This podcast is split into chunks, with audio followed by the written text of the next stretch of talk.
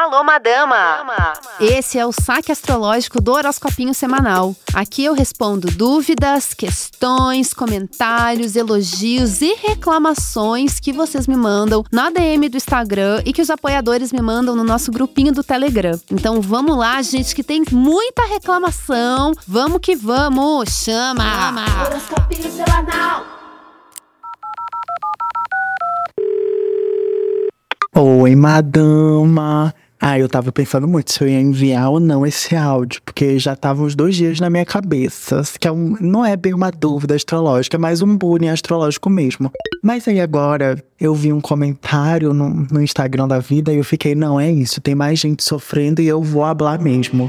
Que é, gente. Gente não, vamos botar boys. Botar no macho que é mais fácil, né? Mas boys de gêmeos. Por que tão difícil? Por que tão complicado? Gente, não dá.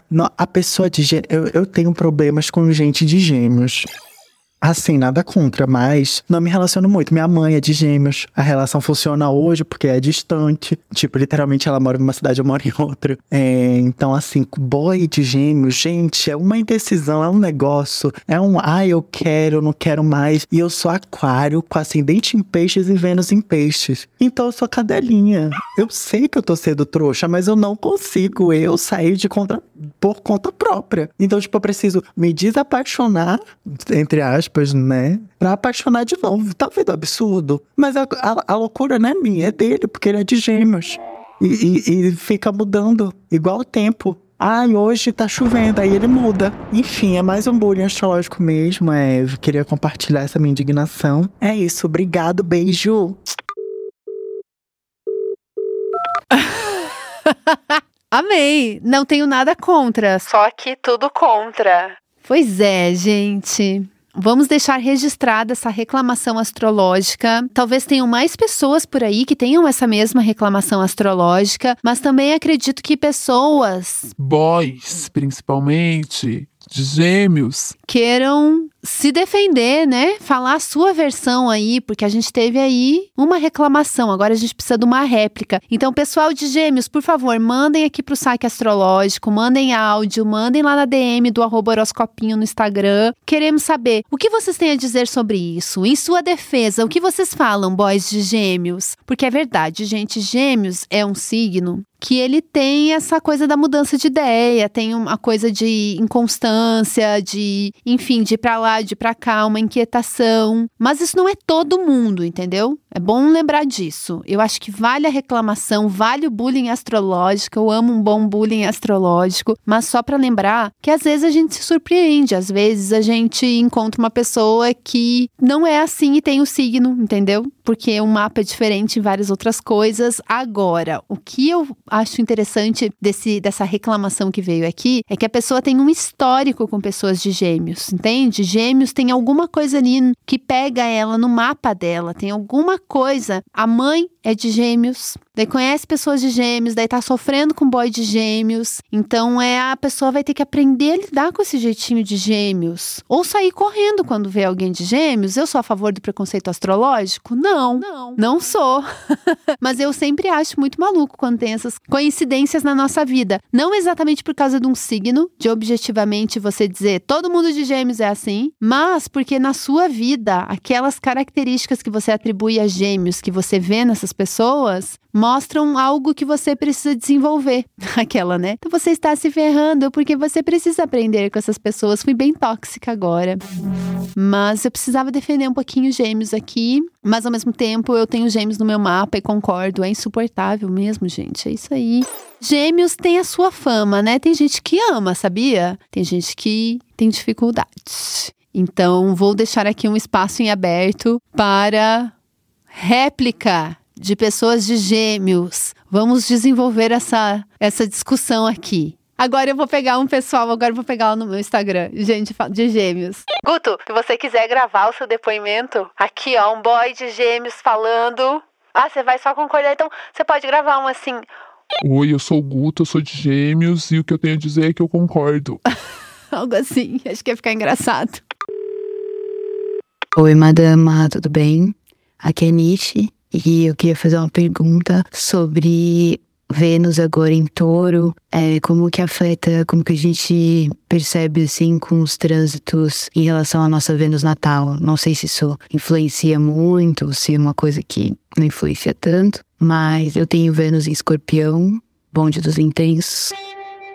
Queria saber, imaginei que pudesse fazer algum tipo de oposição, assim, porque touro e escorpião, mas talvez não. Não sei. Queria saber mais. Mas é isso. Adoro o seu podcast. Assinem o horoscopinho. Eu fui sorteada para leitura com Brona e foi incrível, gente.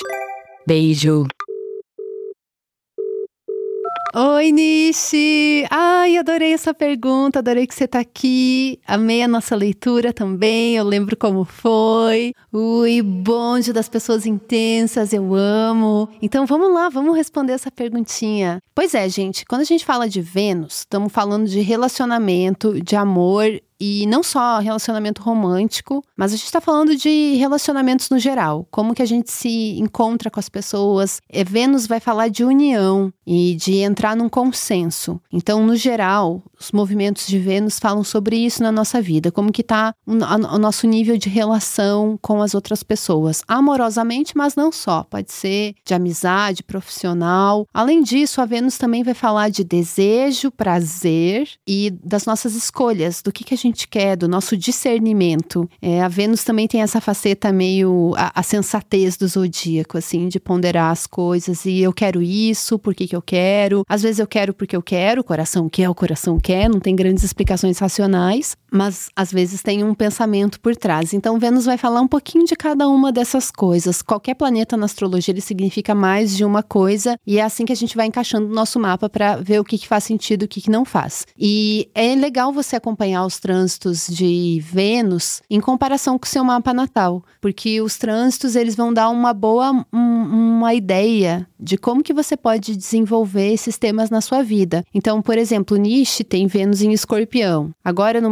momento que a gente está gravando esse áudio, Vênus está em oposição a Vênus natal, porque Vênus está no signo de touro, que é oposto a escorpião. Então, quando a gente tem esse movimento, é como se a gente se encarasse por fora, a gente se, se, se vê de fora, a gente conseguir até se entender. Às vezes a gente está tentando se unir, a gente está tentando entender as nossas relações, encontrar um acordo em comum, mas quando tem esse movimento de oposição do trânsito com o nosso mapa natal, a gente às vezes acaba descobrindo o que, que a gente quer, o que, que a gente realmente gosta, o que, que a gente realmente está gostando naquele momento, através de um conflito, de uma estranheza, de um estranhamento. A oposição às vezes vai falar de um estranhamento porque você encara de frente certas coisas e você tem que olhar as diferenças. Então, no trânsito, a Vênus em touro, pode fazer às vezes a gente entrar em contato com um lado que é o oposto do que a gente sente que está acostumado, ou que a gente sente que é o nosso lugar de conforto. E isso pode ser muito proveitoso. Então, eu acho que é legal acompanhar os trânsitos sempre pensando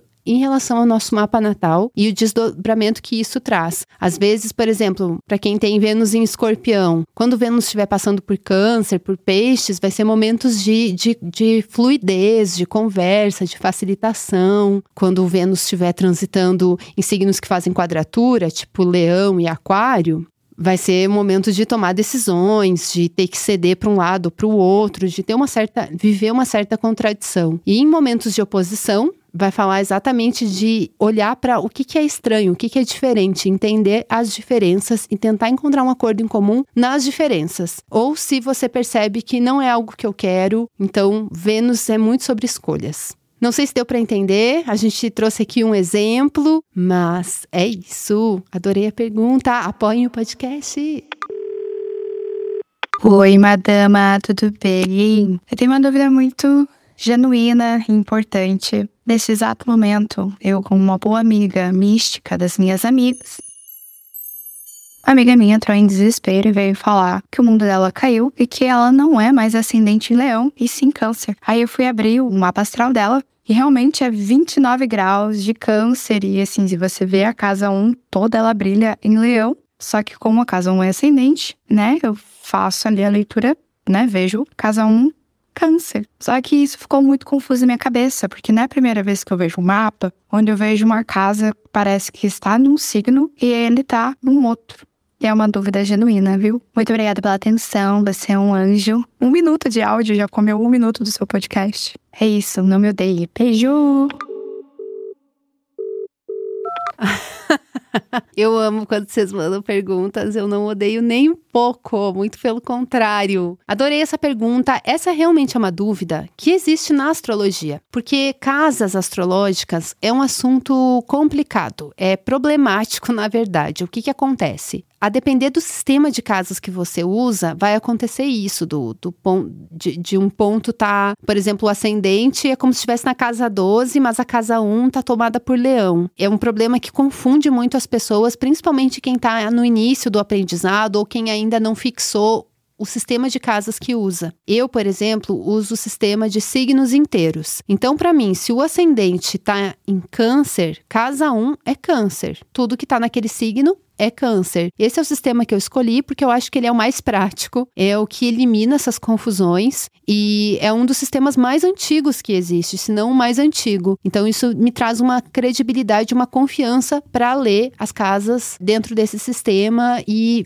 traz uma estabilidade para as coisas que eu acho importante, porque a astrologia acaba sendo muito subjetiva, então tem muitas, muitas técnicas diferentes, muitos sistemas diferentes, então você vai para uma coisa, vai para outra, vezes você pode ficar muito confuso. Então você precisa estabelecer um método para te guiar, para você ter coerência no que você está falando. Então eu sugiro esse método dos signos inteiros, porque ele facilita muito a leitura do mapa, porque é o seguinte, se o ascendente está a 29 graus de câncer, o ascendente é câncer. Ele não tá, ele assim, ele pode progredir numa outra outra técnica preditiva, ele vai progredir com o passar do tempo para o signo de leão, mas no mapa natal, o mapa raiz, o ascendente vai ser câncer. E isso tem um impacto muito grande na interpretação do mapa. O ascendente é o principal ponto do mapa. Por isso que é importantíssimo a gente saber a hora que a gente nasceu para astrologia, porque é a partir do ascendente que a gente vai dispor os planetas no mapa, em que casa que eles estão e os significados. Porque tem muita diferença entre você ter um ascendente em câncer e um ascendente em leão. A principal diferença é o planeta que rege. A gente costuma enxergar muito o Sol na astrologia, o signo solar, para falar de quem a gente é, da nossa identidade. Mas quando você analisa o mapa inteiro, é, você entende que, na verdade,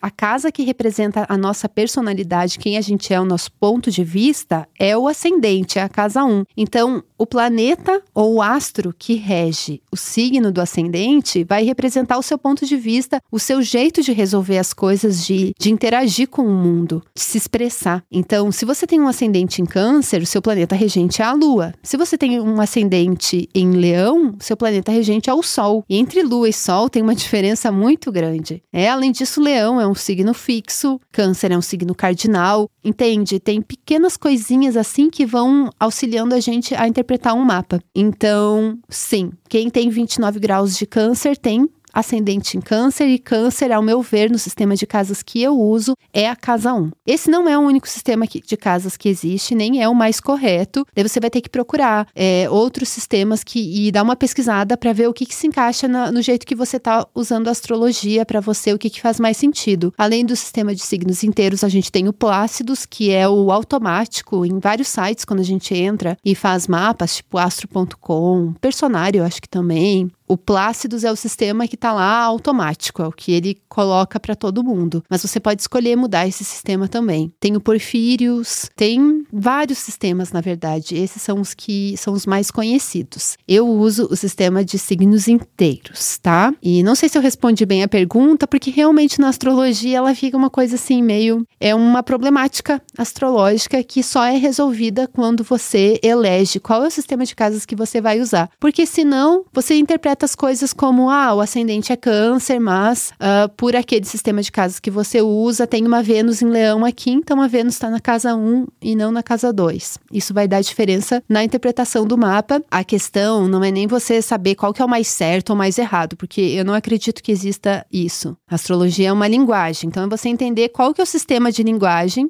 que faz mais sentido para você. Não vai estar tá nem certo nem errado, porque ah, quando a gente vai consultar a astrologia, é um jeito da gente enxergar as coisas. Então, se você tem uma interpretação redondinha e você usa um sistema redondinho, vai fazer sentido se você usar as regras daquele sistema. Agora, se você começa a fazer uma mistura de coisas, às vezes isso pode dar muita confusão. Então, por isso que eu recomendo você definir um sistema de casas, tá bom? E é isso. Um beijo para você e para sua amiga que tem ascendente em câncer.